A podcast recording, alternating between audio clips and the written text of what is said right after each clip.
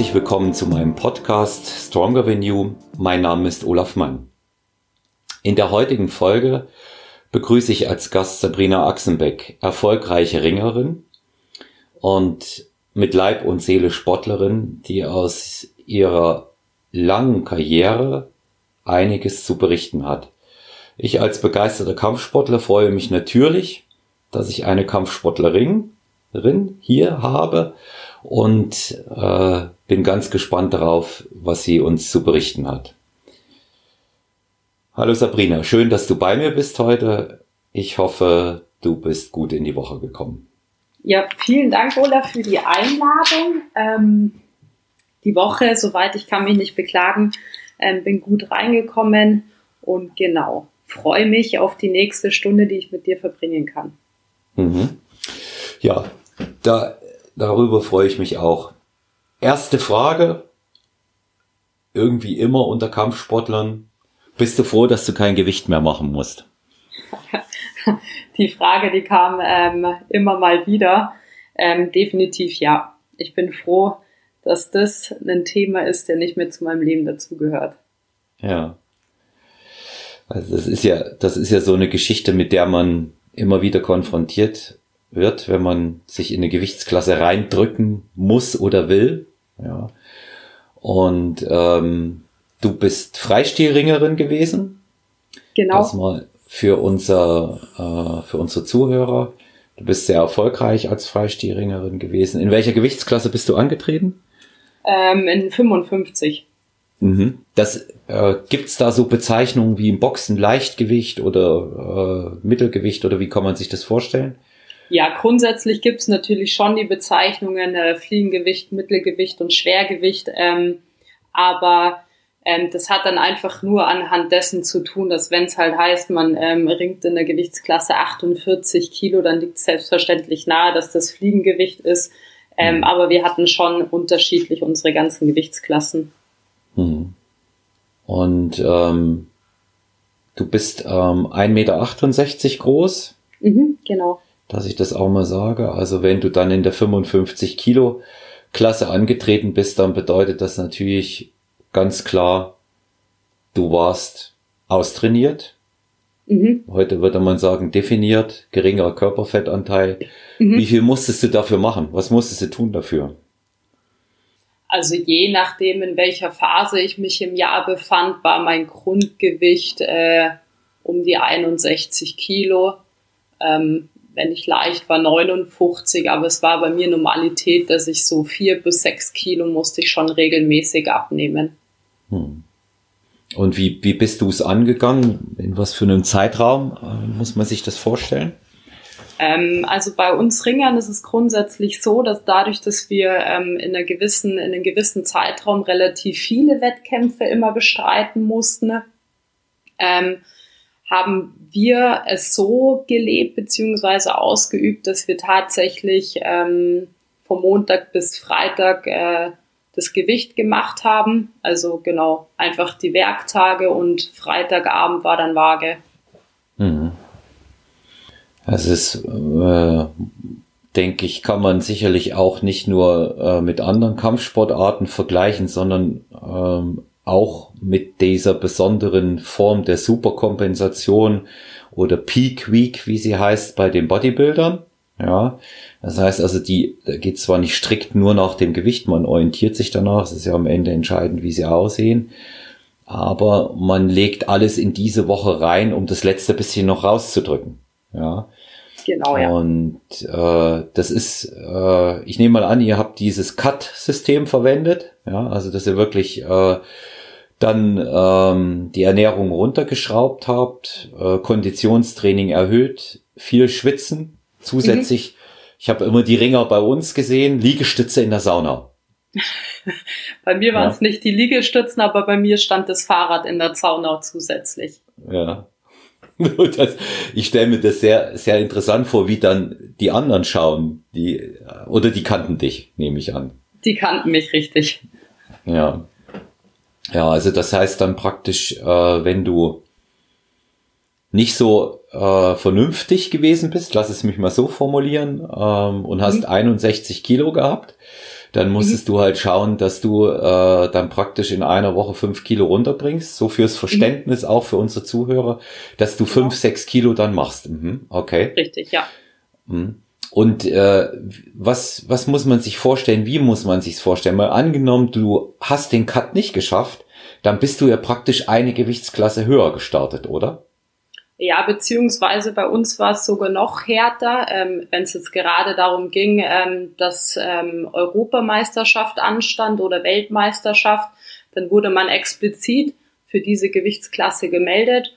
Und wenn man an Punkt X das Gewicht nicht gebracht hat und äh, da durfte man nicht mal 50 Gramm zu viel haben, dann durfte man im Umkehrschluss auch nicht ähm, antreten. Mhm. Also praktisch gar kein Antreten. Genau. Ja. Hm. Weil bei uns war es so, im Grunde genommen, ähm, wenn ich äh, diesen Weight Cut nicht geschafft hatte, mhm. dann musste ich eine Gewichtsklasse höher antra äh, ein, äh, antreten, was, was für mich die Höchststrafe war. Ja, weil ja. bei mir waren das, dann, waren das dann 85 plus, das heißt damals offene Klasse, heute nicht. Da sind noch zwei darüber, damals offene Klasse beim äh, Kickboxen. Mhm. Und ähm, dann konnte das natürlich bedeuten, dass ich gegen weit schwerere Athleten richtig Prügel bezogen habe. Ja, bei uns war es in dem Fall dann noch radikaler, weil man dadurch bestraft wurde, dass man nicht mal die Chance hat anzutreten, mhm. um eventuell in der höheren Gewichtsklasse ähm, zu bestehen. Nicht mal die Chance hat, hat man dann gehabt. Ja, also ich stelle mir, stell mir das dann natürlich auch hart vor. Man hat sich vorbereitet und äh, dann darf man nicht ähm, was man geübt und gelernt hat, ausführen. Ähm, natürlich gehört auch Leiden dazu. Jeder Leistungssportler, und du bist Leistungssportlerin gewesen, der, der leidet auch, weil Erfolg findet immer außerhalb der Komfortzone statt. Mhm. Und ähm, dann ist es natürlich äh, echt hart, ja, was, was du da in dem Moment auch erlebt hast. Ne? Ja, du hast gesagt, äh, vor Europameisterschaften, Weltmeisterschaften. Da kommen wir doch mal zu deinen äh, sportlichen Erfolgen. Das ähm, ist ja ganz interessant auch für unsere Zuhörer, was du erreicht hast. Erzähl doch mal ein bisschen davon ähm, ja, klein angefangen, ähm, dass man eben bayerische Meisterin geworden ist. Ähm, dann hat man sich eben etabliert. Äh, plötzlich war man deutsche Meisterin und das natürlich auch dann äh, mehrfach. Und dann kam eins zum anderen. Man ist in die Nationalmannschaft gerutscht. Ähm, und ähm, ja, dann hieß es plötzlich, äh, man darf sich auch auf internationalen äh, Gewässer begeben und äh, plötzlich konnte man sein eigenes Land vertreten und stand, ja, ähm, stand vor einer Europameisterschaft und dann sogar auch äh, vor einer Weltmeisterschaft, genau. Hm. Und was stolz, oder? Ich, ich glaube, jeder ist stolz, der mal ähm, die Chance bekommen hat, äh, den Adler auf der Brust zu tragen. Hm. Unbedingt, unbedingt, ja. Ja, und Du bist bei äh, Welt- und Europameisterschaften angetreten. Wie hast du abgeschnitten? Genau, also mein größter Erfolg war, dass ich einmal Zweite geworden bin. Dann bin mhm. ich auf der Europameisterschaft nochmal Fünfte geworden und auf der Weltmeisterschaft bin ich äh, Achte geworden. Das sehr, sehr, sehr, sehr stark. Für äh, die äh, Zuhörer, die sich im Frauenring nicht so auskennen, welche Nationen mischen da weit vorne mit? Äh, was kannst du uns da sagen? Also da sind die, die Schweden sind bei den Frauen wahnsinnig gut. Ähm, definitiv aber auch die asiatischen, der asiatische Bereich, äh, China ganz vorne mit dabei. Ähm, in Europa sind es auch die Russen.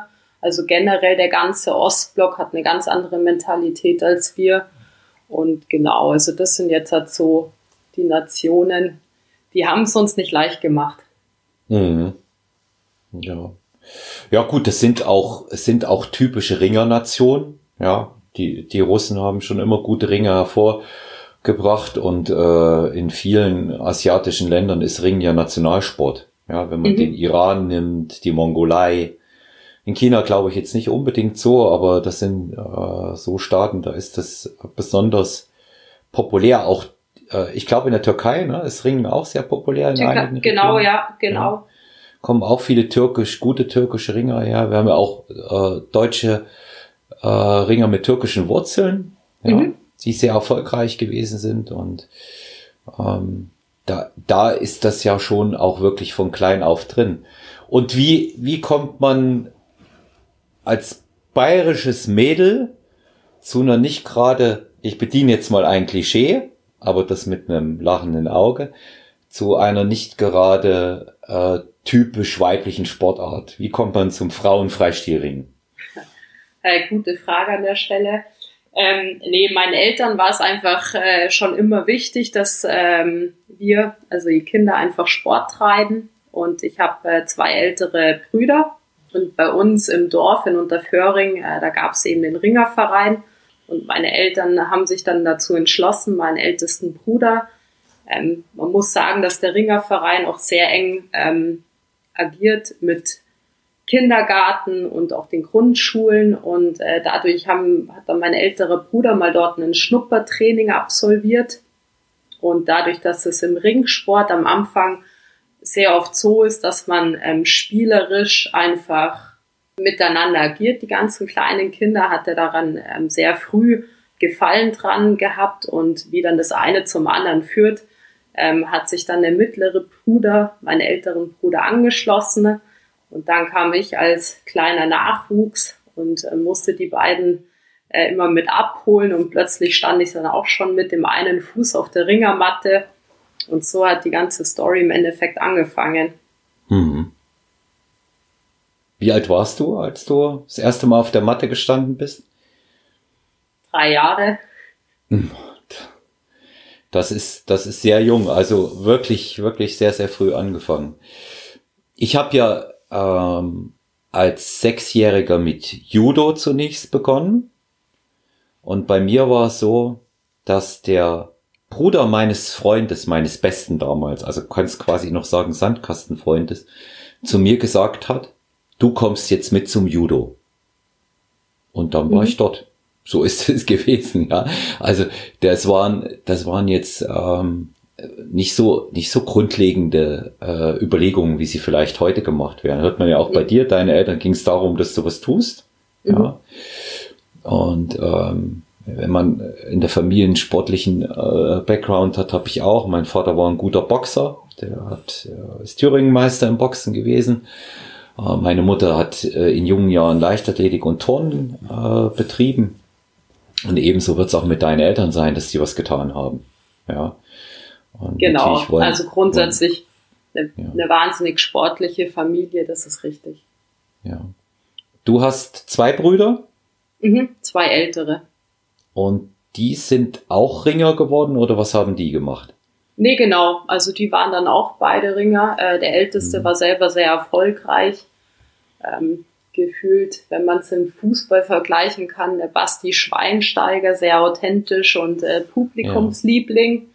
Ähm, war dann auch tatsächlich zu der Zeit, als es bei mir in die internationale Karriere ging, auch durchaus mein Trainer, was für mich natürlich nur Vorteile gehabt hat. Und da war dann auch äh, unsere Zusammenarbeit sehr eng. Er hat mich wahnsinnig viel unterstützt und genau. Mhm.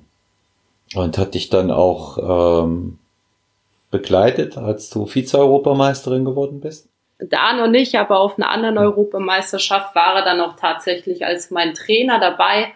Und äh, das war dann natürlich auch nochmal ein super schönes Gefühl, weil ähm, ja, wenn man einfach zusammen trainiert, zusammen die Pfunde versucht runterzubringen, ähm, dann gibt man auch für seinen älteren Bruder wahrscheinlich unbewusst nochmal die 10% mehr im Kampf, wo man schon meint, dass man vielleicht manchmal am Ende ist. Aber wenn man dann in dieser einen kleinen Sekunde von ihm nochmal äh, irgendwas äh, wahrnimmt und wenn es nur eine taktische Raffinenz ist, ähm, dann gibt einen das nochmal so die letzte Kraft, die man wahrscheinlich benötigt, dass man dann als Sieger aus dem, aus dem Kampf hervorgeht. Hm. Schweißt zusammen sowas, gell? Absolut, ja. Hm.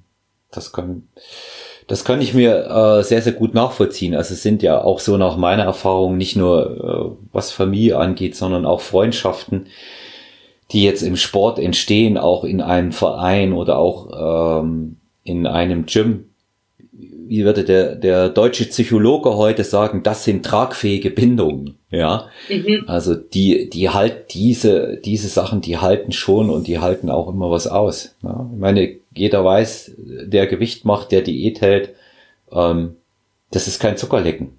Ja, und ähm, da haben wir es wieder mit außerhalb der Komfortzone in solchen Phasen, in denen ich hart Diät gehalten habe oder auch jetzt noch, wenn ich vor einem Bodybuilding-Wettkampf stehe, da bin ich nicht immer ich selbst. Das weiß ich auch. Ja. Und ähm, da kann man sich manchmal selber nicht leiden und erwartet aber, dass die anderen das können. Und das ist, mhm. Ist immer, immer eine schwierige Situation. Ne? Natürlich dann auch der Druck vom Wettkampfdruck ist da. Ja, wenn man hart trainiert, ist Druck da. Und äh, wer gewinnen will, hat Druck. Da gibt's nichts anderes. Ja? Also wer sagt, er geht befreit in den Wettkampf rein, der will nicht gewinnen, nach meiner Meinung. Sehe ich genauso, ja. Ja, ja. und ähm, ihr seid bei welchem Verein zunächst äh, gestartet? Wo hast du angefangen? Quasi dein Heimverein? Genau, ich habe bei meinem Heimverein, dem SC Savia Unterföhring, angefangen und da mhm. bin ich auch tatsächlich bis zum Ende geblieben. Ähm, also ich, ich bin immer ähm, national für meinen Heimatverein ähm, gestartet und dann international, klar, startet man natürlich fürs Land, äh, für Deutschland. Aber ansonsten habe ich das niemals gewechselt. Ich hatte mal im Laufe meiner Karriere die Möglichkeit, ähm, dass ich äh, nach Jena gehe, mhm. ähm, weil dort einfach eine Sportschule ist und so hätte ich noch viel mehr einfach äh, die Schulzeit mit dem, mit dem Sport äh, verbinden können. Aber ähm, das war nach kurzer Überlegung für mich eigentlich keine Option, ähm, weil einfach wir in Unterföhring die glückliche Situation gehabt haben, dass wir eigentlich alle Gegebenheiten, sei es der Krafttraining, sei es die Trainer, ähm, wir hatten einfach alles. Und dann ist es so, dass ich einfach mich hier in der Heimat äh, wahnsinnig wohl gefühlt habe. Und ähm, ich glaube, dass das auch ein riesengroßer Faktor spielt, dass man dann im Endeffekt ähm, halt ein erfolgreicher Sportler wird. Das Umfeld. Ja, ja. definitiv. Das Umfeld ist, ist ganz entscheidend. Das prägt ähm, in jeder Hinsicht. Klar, Jena wäre sicherlich unter zunächst rein sportlichen Aspekten betrachtet auch sehr interessant gewesen. Das ist mir ja, ich komme aus der Gegend, bin da geboren und das war früher schon eine Kaderschmiede in der DDR. Dort mhm. hat es schon eine KJS gegeben, also diese berühmten Kinder- und Jugendsportschulen, ähm, wo sehr begabte junge Sportler äh, weiter selektiert wurden und dann in diesem DDR-Sportfördersystem, je nachdem wie gut sie waren, nach oben gebracht wurden. Dass da eine Doping-Thematik auch noch eine Rolle gespielt hat, das wissen wir ja mittlerweile. Nichtsdestotrotz war das Fördersystem darauf ähm, ausgelegt, Olympiasieger zu produzieren. Ja. Mhm. Und ich weiß, ich weiß dieses in, äh, bei diesem Thema deshalb so genau Bescheid, weil ein ehemaliger äh, Schulkamerad von mir in der sechsten Klasse auf diese KJS nach Jena gegangen ist, auf diese Kinder- und Jugendsportschule. Der ist in den Genuss dieses Fördersystems gekommen, hat aber nur bis zur zehnten Klasse dort mithalten können. Also nicht was den Unterricht anging, sondern ähm, seine, seine, nennen wir es mal, Förderfähigkeit war dann nicht mehr gegeben. Der war nicht der äh, Athlet, auf dem man für eine äh, olympische Karriere, ähm, auf dem man für eine olympische Karriere gesetzt hat. Und dann musste er zurück. Und das war schwer, ja. Mhm. Äh, enttäuschend für ihn, aus dem Umfeld rausgerissen, mit wahnsinnig äh, großen Versprechungen. Ähm, er natürlich auch Vorstellungen gehabt, wie er sich mal entwickeln kann. Sehr ehrgeizig gewesen. Und dann muss er von einem Tag auf den anderen zwar natürlich mit äh, Schulabschluss und auch einem Ausbildungsplatz wieder zurück und war aber irgendwo weder hier noch dort so richtig verwurzelt. Ja, wenn man das, wenn in sehr jungen Jahren passiert, ist das sehr schwierig. Und deswegen sage ich, wenn ein optimales Umfeld da ist, um als Sportler erfolgreich zu sein, hat das eine ganz, ganz große Bedeutung. Ja, dann, denn dann regeln sich viele Faktoren von selbst. Ja, und für mich war das zu dem Zeitpunkt einfach, äh, das wäre für mich in Anführungszeichen der leichtere Weg gewesen, weil mir wäre viel mehr das Training vorgegeben. Ähm, ich hätte auch viel mehr vermutlich Zeit gehabt zu trainieren und hätte unter der Woche auch zwei, drei Trainingseinheiten mehr absolvieren können.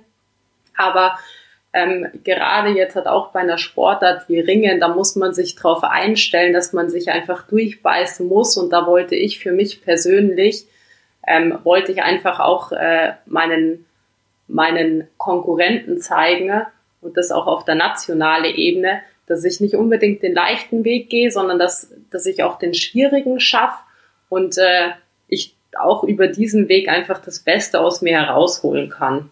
Und äh, mhm. im Nachgang, wenn ich jetzt rückblick, äh, rückblickend drauf schaue, dann hat, hat für mich, hat sich das, äh, ja, für mich ähm, ist es erfüllt geworden.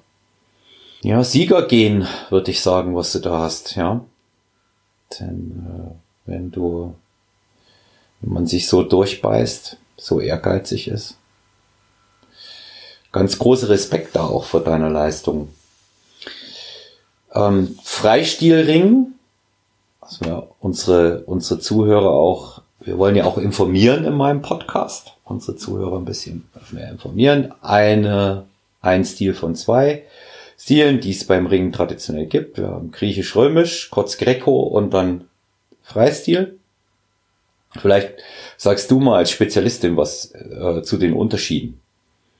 Genau, also beim Freistil ist es grundsätzlich so, dass ähm, der ganze, der ganze Körper von Fußspitze bis zum Kopf ähm, erlaubt ist, dass man Techniken anwendet. Und ähm, beim Greco, beim Griechisch-Römisch ist es einfach so, dass die Beinpartie ähm, verboten ist. Also sprich ab der Hüfte aufwärts zum Kopf ähm, darf man hier nur Techniken anwenden, um eben Punkte zu ähm, erhalten.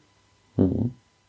Bei beiden zählt dann der Schultersieg als Finish, ja? Genau. Mhm. Das heißt also, mit beiden Schultern den Boden berühren, dann habe ich gewonnen. Dann hat man gewonnen, richtig. Mhm. Ja, Ringen ist ja nun auch eine, eine der ältesten Sportarten überhaupt. Mhm. Ja. Äh, schon immer olympische Disziplin gewesen, ununterbrochen. Gott sei Dank noch immer. Stand ja auch ja. mal zur Thematik, dass das abgeschaffen werden sollte. Ja, ja habe ich, hab ich auch gelesen und ähm, finde ich nicht gut, weil äh, Ring an sich ein sehr, sehr interessanter Sport ist. Das sind echte Athleten. Wer mal auf der Matte stand, weiß, was man dort konditionell leisten muss. Von der Kraft rede ich gar nicht, von der Technik überhaupt nicht, sondern allein, was man konditionell bringen muss. Das ist nicht sich einfach nur auf den Boden rumschmeißen und rollen. Das ist äh, die, die konditionelle Herausforderung schlechthin. Luft braucht man ohne Ende. Und was einstecken können, muss man natürlich auch. Mhm. Also das äh, ist, ist beim Ringen natürlich auch sind Nehmerfähigkeiten gefragt, ja, ähnlich wie bei anderen Kampfsportarten. Und was man dazu sagen muss, in den modernen Kampfsport heute, bei diesen Mixed Martial Arts, ist Ringen ein elementarer Bestandteil. Ja. ich glaube, das Schöne am Ringen, ja. das Schöne am Ringen ist einfach, äh, so sagt man es eigentlich schon, wenn man mit kleinem Alter äh, beginnt, dass es halt einfach Raufen mit fairen Regeln ist. Hm. Und das macht dieses Ringen auch so interessant. Ja. Wenn, wenn du jetzt mal äh, zurückschaust, und es ist ja, weil du sehr früh auch angefangen hast, du bist auch jetzt noch jung, aber du hast sehr früh angefangen und es ist ja eine verhältnismäßig lange Karriere ähm, gewesen, die du, die du da erlebt hast. Ähm, würdest du es wieder machen? Definitiv ja. Hm. Warum? Hm. Weil ich einfach finde, dass der Sport einen so viel gibt und ähm, man lernt seinen Körper wahnsinnig gut kennen und aber nicht nur der Körper, dass man merkt, welche Grenzen man überschreiten kann. Ähm, man, man lernt ernährungstechnisch wahnsinnig viel dazu, aber einfach auch jetzt so im Nachgang vom psychischen her, das, das merkt man zum ersten Mal, wenn man, wenn man ins Arbeitsleben so, so richtig eintritt, ähm, was für eine Durchhalte man, Durchhalte, ähm, Durchhalte Durchhaltevermögen. Genau, danke. Was für ein Durchhaltevermögen man einfach hat. Und ähm, ja, dass man auch in Drucksituationen einfach eine gewisse Ruhe bewahrt. Und da bin ich felsenfest der Meinung, dass das einfach durchaus auch vom Ringen, vom Sportlerdasein ähm, kommt. Ähm, und genau. Würde ich dir sofort unterschreiben. Ich kenne nur sehr, sehr wenige Leistungssportler, die keine Struktur und keine Routine besitzen, die überdies auch, man kann ja unseren Zuhörern das sagen, wir nehmen das per TriCast, also wir haben uns nicht persönlich getroffen, sondern ähm, über eine Online-Schaltung auf äh, Corona-Zeiten werden Leute, die Routine und Struktur auch aus so einer Situation heraus haben, besser überstehen. Ja. ja. Und ich muss sagen, dass ich sehr, sehr viele ehemalige Leistungssportler kenne, die in den Berufen ganz gleich, was sie gewährt haben. Das muss ja nicht immer irgendetwas Spektakuläres sein, wie, wie sich viele vorstellen. Weil jetzt ähm, der, der Fußballer viele Millionen über Jahrzehnte verdient hat, ähm, dass er dann einen Autohandel äh, für Ferrari-Fahrzeuge hat. Nein, das sind ja die Berufe, die sie sich selber aussuchen. Und äh, ich habe oft die Erfahrung gemacht, dass ehemalige Leistungssportler Außergewöhnliches dort auch leisten. Ja. Wie du sagst, eine, eine gewisse äh, Druckresistenz auch haben. Ja, vor allen Dingen äh, wissen, wie man einen Tagesablauf strukturiert, weil Training funktioniert nur mit Planung, genauso die Ernährung, das wissen wir beide. Und wenn ich darauf äh, nicht achte, auf die strikte Einhaltung, werde ich keinen Erfolg haben. Ja, ja. und jetzt dazu als Metapher einfach, das merkt man halt beim, beim Ringen extrem, dieses Hinfallen, weil man eben mhm. mit beiden Schultern die, die Matte ähm, berührt, ähm, dieses Hinfallen und Aufstehen. Das hat man halt einfach auch gelernt und so ist es einfach jetzt im Leben, im Berufsleben so und davon konnte ich einfach wahnsinnig viel profitieren. Hm. Es ist ja, ich nehme immer wieder den äh, Satz sehr, sehr gerne her von Profilerin Suzanne, die sagt, Disziplin bedeutet es auch dann durchzuziehen, wenn es weh tut. Es ist ein entscheidendes Überlebensinstrument. Ja. Und das lässt sich auf jeden Bereich im Alltag auch anwenden. Ja, es ist, man muss halt auch einstecken können. Ja. Definitiv. Und, ja, und dann, dann stehst du, dann stehst du auf. Wie war es mit den Schmerzen? ich das als Kampfsportler frage, mache ich das, weil äh, die Leute, die uns zuhören, wissen wollen, ich kenne sie. Hast du ausgehalten, oder?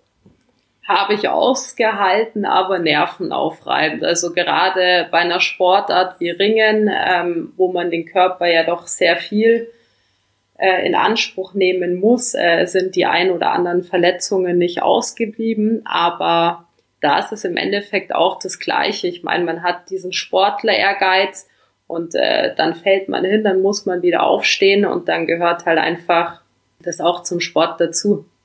Und wenn es gut ist, wenn man die richtige Einstellung hat, dann geht man auch aus einer Verletzung am Ende des Tages besser hervor. Ja, weil, weil man weiß, was man tun muss, damit ja. man sie nicht nochmal bekommt. Ja. Und, und auch, äh, damit man sie los wird. Hast du schwere Verletzungen erlebt in deiner Karriere? Leider einige. Mhm. Also vom Syndesmosenbandriss äh, bis hin zu mehreren Brüchen. Ähm, ich habe mir meine Schulter ausgekugelt, mhm. hatte dann auch einen ähm, Knorpelriss in meiner Schulter. Ähm, ja, ich kann es im Nachgang schon nicht mehr aufzählen, aber ich war froh, wenn ich mal das Krankenhaus für zwei Jahre nicht gesehen habe. Mhm. ja. Aber das ist alles ausgeheiert. Also das sind jetzt keine keine Sachen, äh, bei denen du noch Probleme hast. Nee, dadurch, dass ich ja in der Nationalmannschaft gewesen bin, hatte ich mit Sicherheit den Vorteil, dass ich da auch die, ähm, die besten Ärzte an meiner Seite gehabt habe. Von, ähm, von der Operation beginnend bis hin zur, zur Reha-Begleitung. Und dadurch, dass ich auch noch wahnsinnig jung war, hat sich alles äh, wahnsinnig gut verheilt. und keine Probleme gehabt. Hm. Ja, also damit als Leistungssportler bleiben Verletzungen einfach nicht aus. Gehören und, dazu. Ja. Ein Freund von mir, erfolgreicher Kampfsportler, hat mal gesagt, Leistungssport fängt da an, wo Sport aufhört, gesund zu sein. Und ich glaube, da ist schon was dran. Man geht halt einfach über die Grenzen der momentanen Leistungsfähigkeit oft hinaus. Um, ähm, aber das ist ja genau das, warum man es betreibt. Ja. Und ähm, ich denke, es gibt nicht so viele, die das können. Es gibt noch viel weniger, die das wollen und können. Und ganz wenige gibt es, die das dann auch machen. Ja.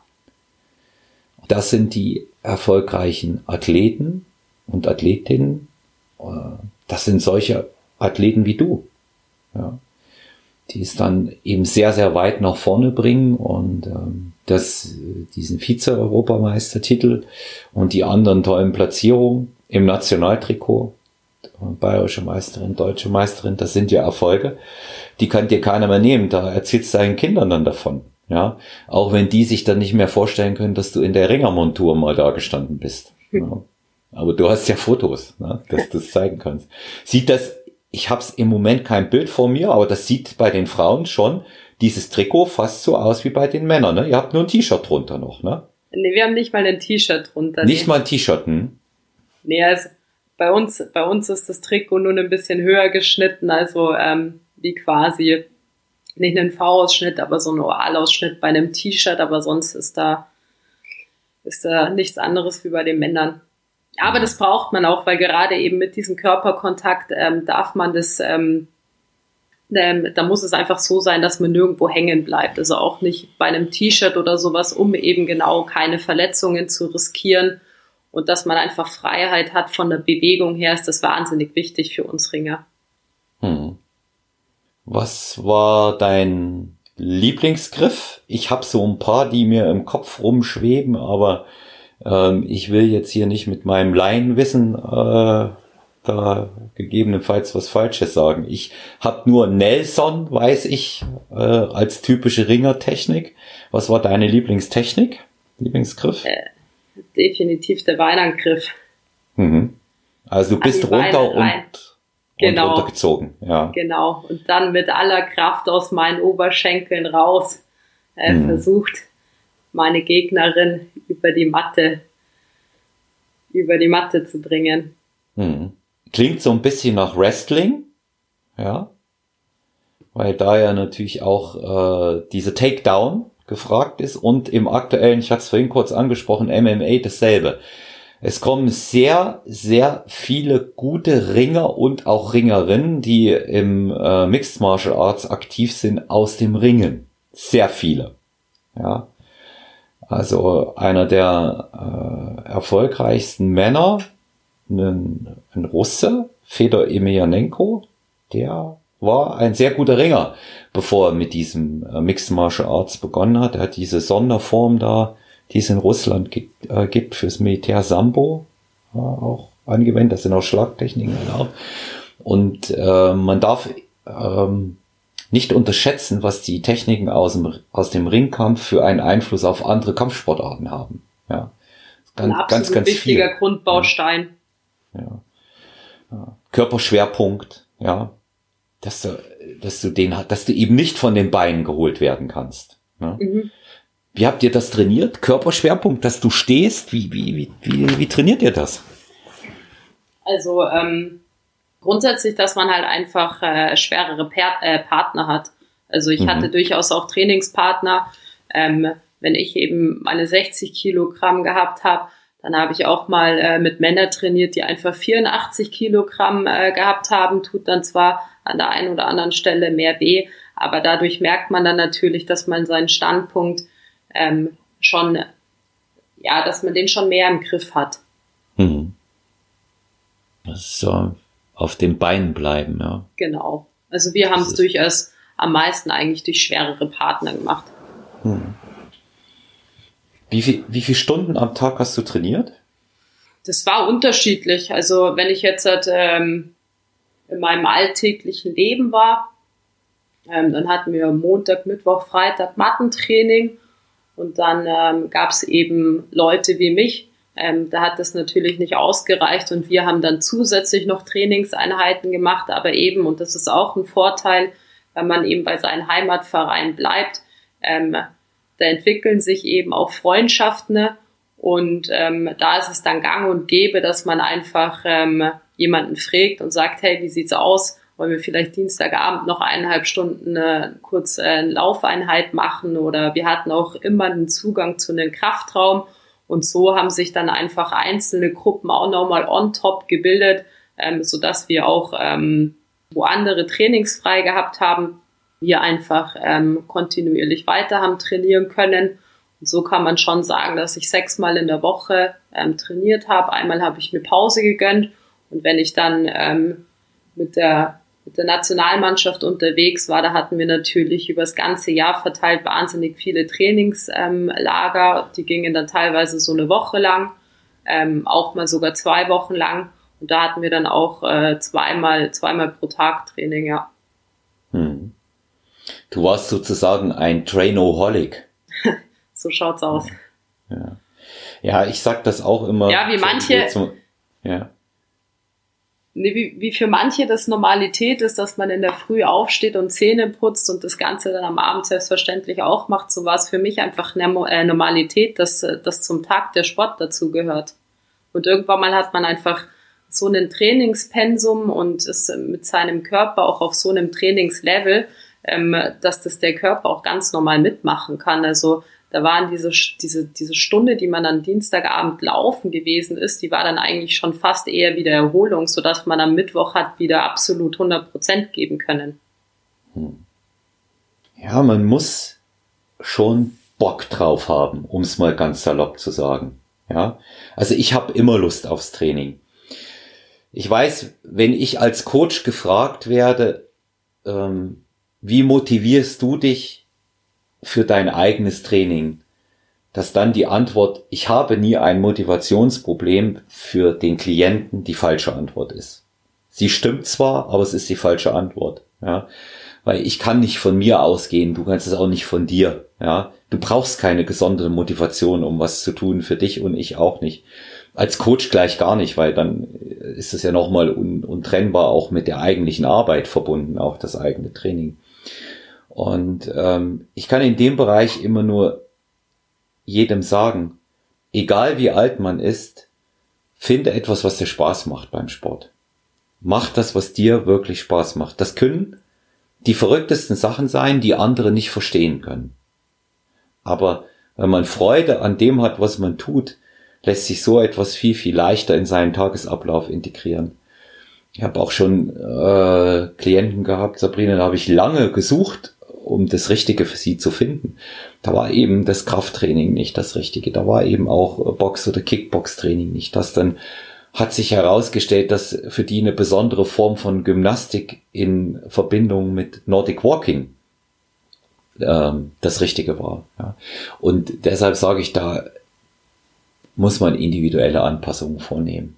Da, ja, da kann man dann glaube ich einfach, so Thema Motivation, das ist dann einfach auch ähm, so eine Geschichte, wenn man das Richtige gefunden hat, dann muss halt einfach das Umfeld in Anführungszeichen auch passen und das fügt sich ja aber auch, weil dadurch, dass man selber so viel so viel Sport macht, hat man dann in der Regel auch Freunde, die genauso viel Sport machen und anstelle, dass man sich dann am Abend in der Bar trinkt, äh, in der Bar trifft und ein Bier zu trinken, ähm, macht man dann halt mit dem richtigen Umfeld eher, ja, wie gesagt, eine Laufeinheit oder dass man sich in der Boulderwelt trifft und so fügt sich dann das eine zum anderen. So sehe ich das hm. immer. Ja, ich, ich sehe, ich sehe es genauso. Ähm, wenn du, man baut sich auch nach und nach sein Umfeld zu. Ja. Und es ist ja oft so, dass, dass man alleine, alleine schafft man es einfach nicht so gut wie mit Hilfe und die braucht man einfach. Und wenn man, ja, die, die Hilfe, die kriegt man ja aber auch mit den richtigen Leuten an seiner Seite. Hm. Ja, es kommt, wie du es wie du's sagst, ich finde das sehr gut, dass du das auch immer wieder ähm, hervorhebst und betonst, es kommt auf das Umfeld auch an. Ja, das ist, Das ist schon, das ist schon eine sehr, sehr wichtige, ein wichtiger Aspekt. Ähm, wenn du es mal so zusammenfassen würdest in Stunden, damit jemand, der sich auch dafür interessiert, äh, so durchschnittlich in der Woche, wie viele Trainingsstunden hast du gehabt? Also Durchschnittswert, ne? Also nicht das, was du vielleicht jetzt äh, so immer noch on top gemacht hast. Das eine Vorstellung hat, was es braucht. Also Montag, Mittwoch, Freitags haben wir jeweils so zwei Stunden Trainingseinheiten mhm. gehabt und dann kam halt noch mal zusätzlich, was ich selber gemacht habe.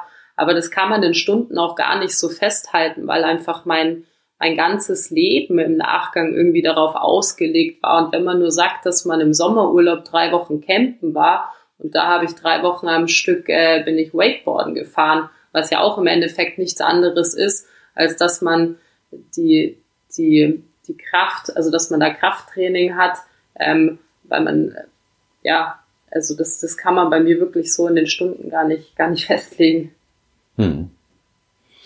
Ja, also es ist letztendlich aufwendig und der äh, Tagesablauf wird dem Sportprogramm untergeordnet. Das ist das, was ich auch bei mir immer sage. Ich werde ja auch oft gefragt, wie viel, wie viele Stunden trainierst du in der Woche, Olaf?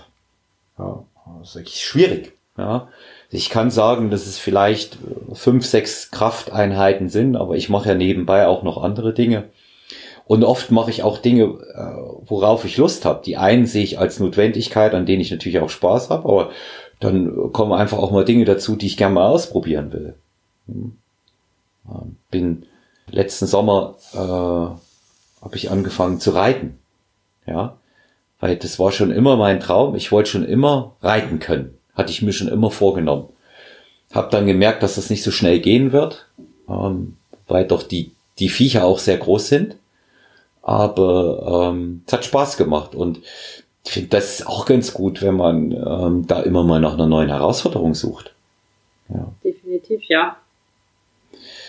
Ähm, wir, du hattest es vorhin auch selber schon angesprochen. Immer ein wichtiges Thema auch äh, bei unseren Zuhörern. Ernährung. Wie ernährt sich eine professionelle Ringerin, die für eine Europameisterschaft, eine Weltmeisterschaft trainiert? Wie sieht das aus? Ähm, also so diesen strikten Ernährungsplan, den hatten wir tatsächlich nicht. Also man muss schlichtweg sich einfach ausgewogen ernähren. Ähm, dazu gehört ähm, selbstverständlich Obst, Gemüse, also sehr gesunde Ernährung, aber auch die Kohlenhydrate, die Nudeln. Ähm, aber das ändert nichts daran, dass man einfach wahnsinnig viel Zeit ähm, auf dieser Ringermatte verbringt oder mit dem Sport. Ähm, da haben wir selbstverständlich auch ganz normal mal Fastfood gegessen und die Süßigkeiten haben genauso dazu gehört. Und ähm, wenn man dann eben in die Phase kam, wo man Gewicht gemacht hat, da war das dann sowieso wieder eine ganz andere Situation. Aber im Endeffekt war es bei uns wirklich eine absolut ausgewogene Ernährung, wo wir nicht auf irgendwas Spezielles verzichtet haben. Hm.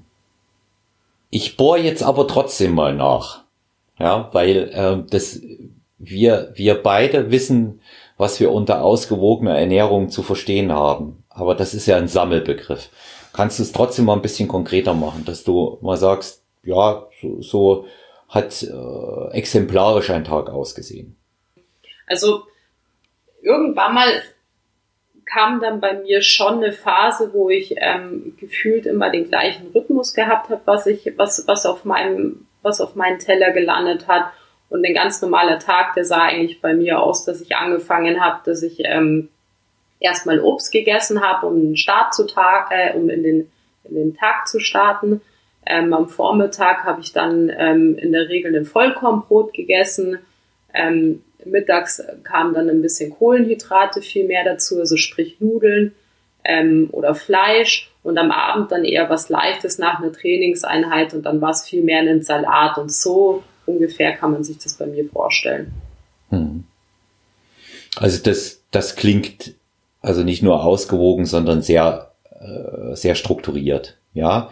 Ja. Also das ist das, was ich auch meinen Klienten immer sage. Es ist wichtig, regelmäßig zu essen, vernünftig zu essen. Es gibt keine Geheimnisse äh, in der Ernährung. Auch da ist nichts in Stein gemeißelt in irgendeiner Art und Weise.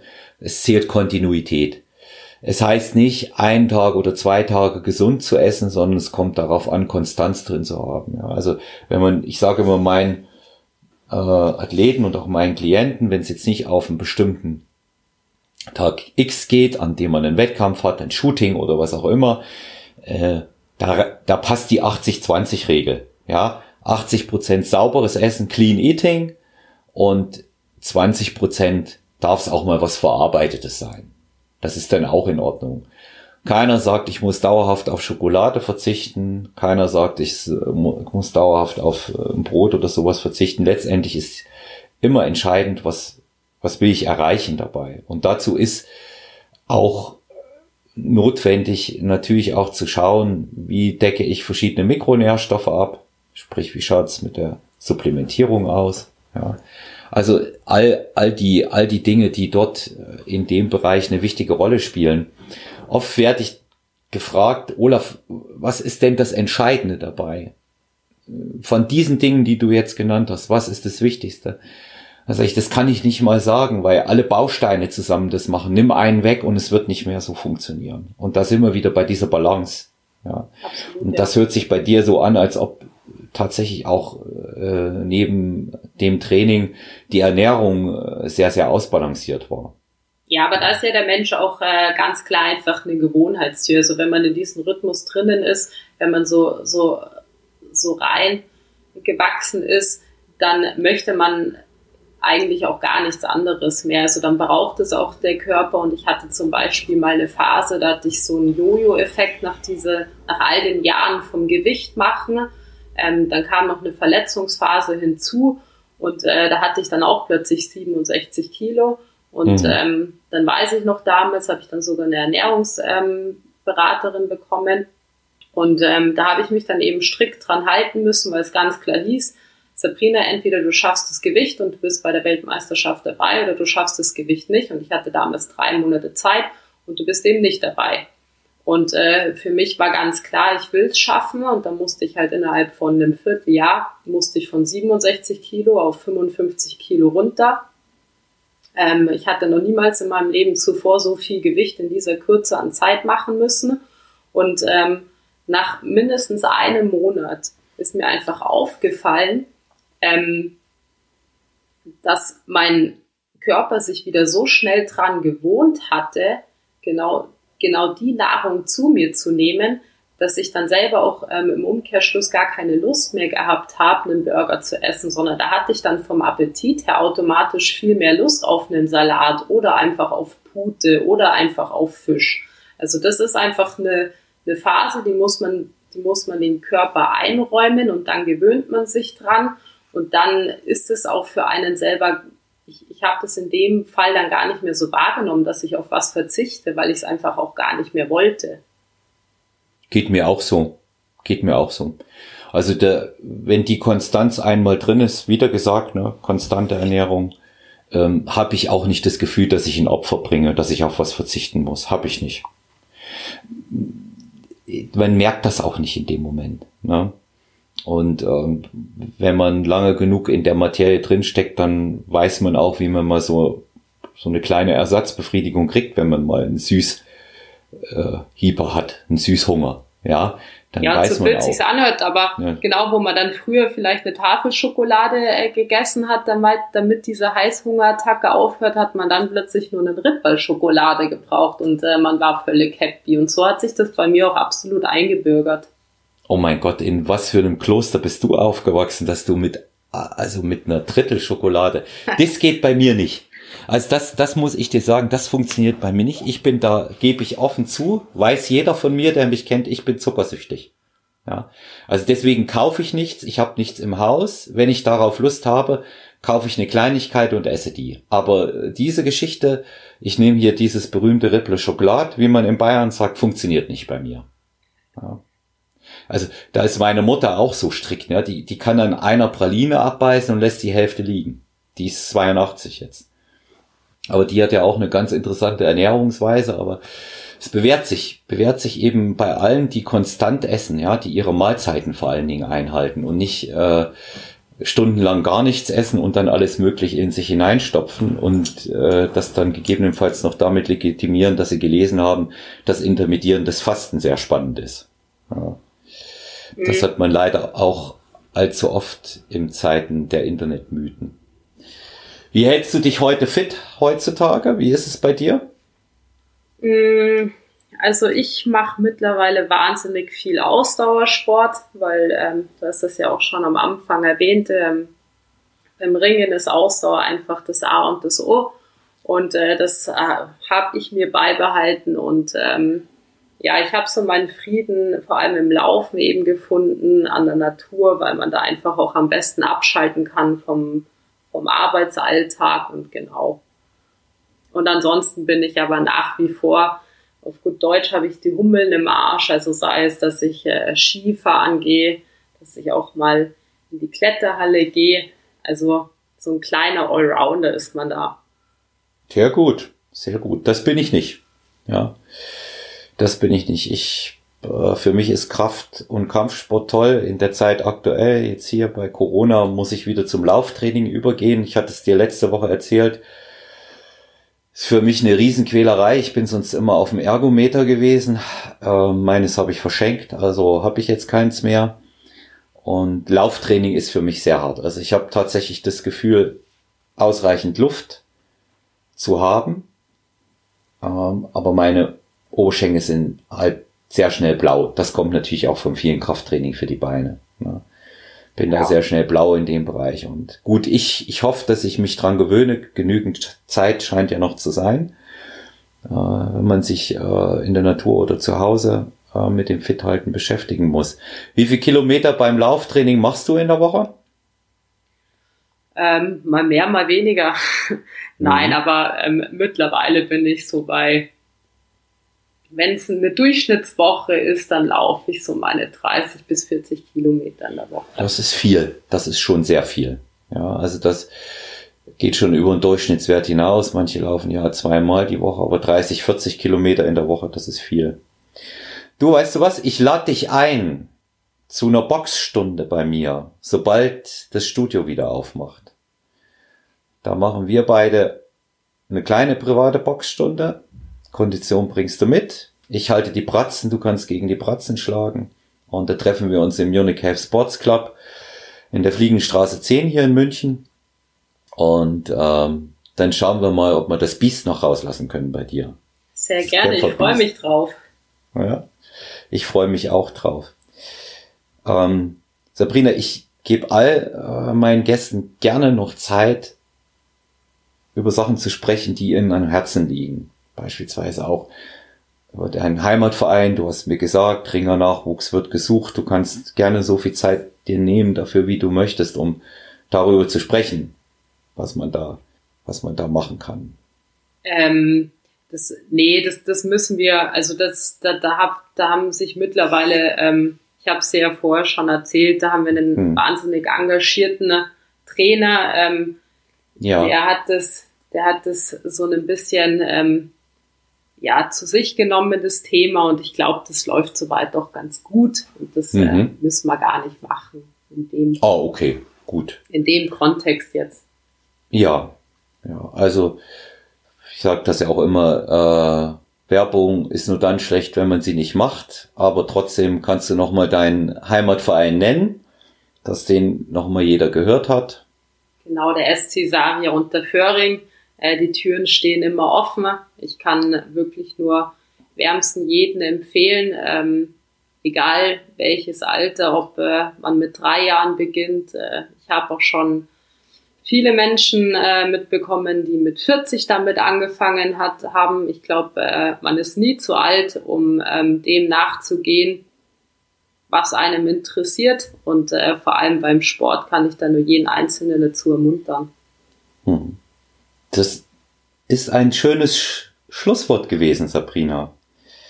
Ich äh, bedanke mich ganz herzlich, dass du heute mein Gast warst. Danke ähm, für die Einladung. Ich denke, nicht nur für mich war das ein sehr interessantes Gespräch, sondern auch für unsere Zuhörer heute. Ähm, es hat sehr viel Spaß gemacht, von jemandem auch wieder aus einer ganz anderen Sportart etwas zu hören, was man auch nicht so kennt. Viele interessante Dinge aus der Welt des Kampfsports, in der eine Frau aktiv war, haben wir hören können. Und vor allen Dingen haben wir wieder sehr viel gehört aus einem Sportlerleben. Das ist ja das Interessanteste. Ja, wie, wie war so ein Sportlerleben? Wie ist so ein Sportlerleben?